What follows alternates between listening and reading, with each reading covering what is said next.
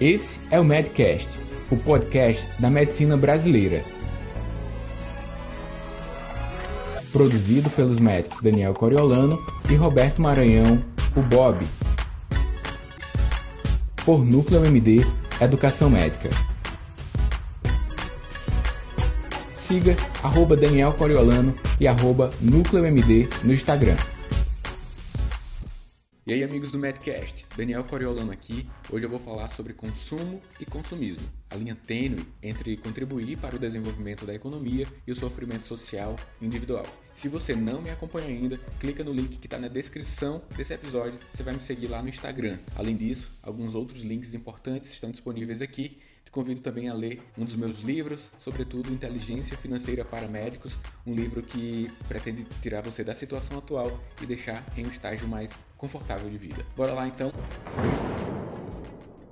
Em um dado momento da nossa história e com o desenvolvimento dos meios de produção, conseguimos, em sociedade, ampliar sobremaneira a oferta de bens para a população geral. O que antes era produzido artesanalmente, a Revolução Industrial revela e eleva o poder de produção a níveis não experimentados até então. A desconexão do entendimento da atuação do trabalho humano na geração de bens é uma dimensão importante para o consumismo. Mas, afinal, o que é que eu estou falando? Consumo? Consumismo? Palavras similares, mas com impactos diversos. De um lado, um consumo como uma conduta frequente na sociedade organizada como vivemos hoje, de outro, o consumismo, gerando um certo efeito positivo e limitado na economia, mas que em longo prazo é um ato danoso para todos nós. O consumo, quanto uma prática individual, e mediada por recursos financeiros dentro da economia é a utilização de bens e serviços por meio de uma contrapartida. Usualmente, esta contrapartida é o pagamento em formato de dinheiro.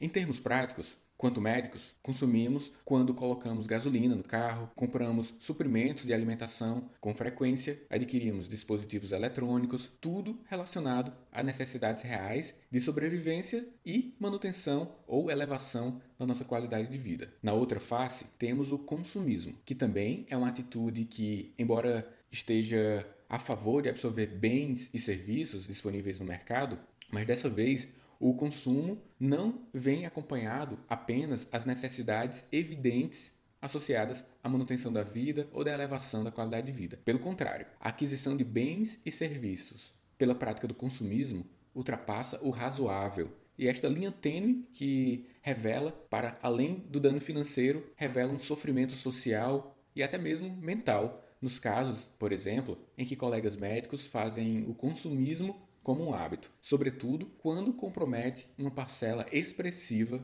do patrimônio. Tem problema aqui, ó. Um celular com pouca carga. Eita, vou que gravar assim. Continuar. Outro dia, eu li uma história que explica de forma muito criativa e interessante o funcionamento da circulação do dinheiro e o potencial benefício do consumo na economia. Eu vou ler aqui para você. Em uma cidade, os habitantes endividados estão vivendo a custas de crédito. Por sorte, chega um gringo e entra no único hotel da cidade. O gringo saca uma nota de 100 reais, põe no balcão e pede para ver um quarto. Enquanto o gringo vê o quarto, o gerente sai correndo com a nota de 100 reais e vai até o açougue para pagar suas dívidas ao açougueiro. O açougueiro pega a nota e vai até o criador de suínos que deve e paga tudo. O criador, por sua vez, pega o recurso e leva a nota até o veterinário para liquidar sua dívida. O veterinário, com a nota de 100 reais em mãos, vai até a zona para pagar um, o que devia a uma prostituta. Em tempos de crise, essa classe também trabalha com crédito. A prostituta sai com dinheiro em direção ao hotel onde levava os seus clientes e estava devendo 100 reais e paga ao dono do hotel, que é o único hotel da cidade. Nesse momento, o gringo desce do quarto onde estava visualizando se era bom ou ruim e diz que não vai ficar. Pede os 100 reais de volta. E ao final, ninguém ganhou um real. Porém, agora todos saudaram as suas dívidas. Moral da história: quando o dinheiro circula, não há crise. Autor desconhecido. Interessante, né? A circulação do dinheiro não é sinônimo exclusivamente de economia desenvolvida, e alguns até poderiam argumentar que a lição da história, na vida real, na vida prática, são outros 500. Haja vista que nela não foram computados juros, outras variáveis que não são pertinentes para discutir nesse momento. Mas fiquemos com o simples. Embora não tenha havido consumo propriamente por parte do gringo, não ficou no quarto nessa história? A cadeia de produção de bens e serviços foi motivada pelo consumo, mesmo que baseado no primeiro momento no crédito, mas que cujas dívidas foram sanadas de forma até surpreendente. A organização e o planejamento financeiro individual suportam o consumo consistente e saudável, e isto faz com que essa complexa engrenagem da economia gire e não gere danos individuais. Pelo contrário, desta forma consegue-se melhor sensação de qualidade de vida em virtude do consumo possível e de forma longitudinal. Segundo o médico austríaco Alfred Adler, ele foi quem desenvolveu a psicologia individual, nossos comportamentos objetivam o seguinte, aspas, só o objetivo final pode explicar a conduta humana. Adler, 1930. E o que a teoria tem a ver com consumismo? Podemos considerar o hábito consistente do consumismo como uma face não declarada da busca para atingirmos anseios individuais e em virtude da convivência social. O ato de comprar, quando dissociado de necessidade real e evidente nos termos já descritos até agora, pode aproximar-se a objetivos excursos, advindos de associações que podem ter do simbolismo do consumo para atingir a felicidade ou até mesmo, ou sobretudo, para atingir o prazer e talvez suprir anseios de amizade, de ciclo familiar, de mostrar ao outro alguma marcação de sucesso. Por que comprar um novo carro quando o veículo atual se presta às demandas de vidas atuais? Por que adquirir um imóvel de alto padrão quando isso compromete claramente o seu orçamento familiar? Por que turbinar com frequência o guarda-roupas se você já tem itens suficientes para toda a semana. Troque o porquê pelo questionamento para quê. Você está me ouvindo agora.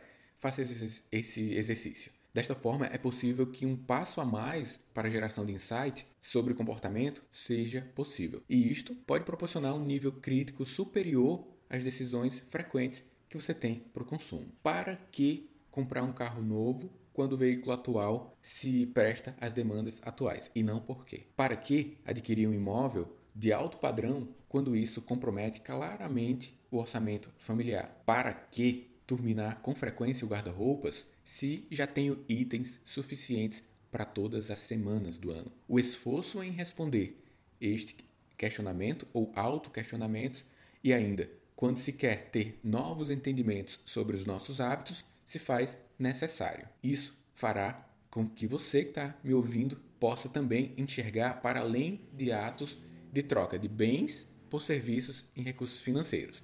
Envolve um comportamento a ser analisado. Vou ler um trecho aqui de um artigo de Arraes que vai estar à disposição na área de descrição desse episódio. Nossa economia enormemente produtiva requer que façamos do consumo nosso modo de vida, que convertamos a compra ou o uso de bens em rituais, que nós procuremos satisfação espiritual em consumo e suprir o nosso ego. A medida do status social, da aceitação social, do prestígio deve ser agora encontrada em nossos padrões de consumo. O sentido e o significado mesmo das nossas vidas hoje, devem ser expressos em termos de consumo. Quanto maior a pressão no indivíduo para conformar-se com os padrões sociais aceitos e seguros, mais ele tenderá a expressar suas aspirações e individualidade em termos do que ele veste, dirige, como é a sua casa, o seu carro, seus padrões de alimentação, seus hobbies. Victor Lebel, economista. Será que o consumismo poderia ser classificado de um estilo de vida, o consumismo, quando se torna parte de um estilo de vida, começamos a obter os seus ônus, o esperado impacto financeiro e os já citados sofrimento social e mental. O autoquestionamento sobre para que é um exercício diário que nos remete a nossas intenções de consumo e as respostas nos irão ajudar a seguir com uma vida mais saudável e com boa qualidade e também favorecerá a economia. Veja mais três recomendações para uso consciente dos seus recursos financeiros. Número 1. Um, antes de efetivar uma compra, sobretudo as de alto preço, defina um tempo até realizar uma melhor análise. Não compre logo. Assim, você vai dar um maior passo para o teor de raciocínio, de criticidade e afastar questões emocionais que por vezes interferem negativamente no seu orçamento. Número 2. Defina objetivos de consumo ao sair para um centro de grande oferta, como um shopping, por exemplo, ou similares. A compra por impulso pode ser uma alternativa do subconsciente para você suprir algum anseio. 3. Apague todos os apps de compras do seu smartphone. A rigor, eles são inúteis e vão aumentar o seu consumo por supérfluos quando você tiver em algum momento de ócio e decidir abri-los só para dar uma olhadinha. Alguns poderão te parecer uma oferta irresistível e é aí que mora o perigo. Diferenciar os hábitos de consumo e consumismo é uma maneira de viver de uma forma mais abundante e sustentável. A economia, a sociedade e nós, indivíduos que formamos a sociedade, agradeceremos.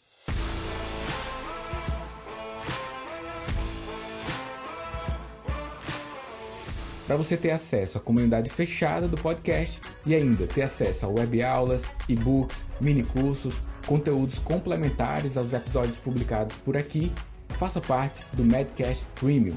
O link para acessar e ativar o seu período gratuito está junto à descrição desse episódio.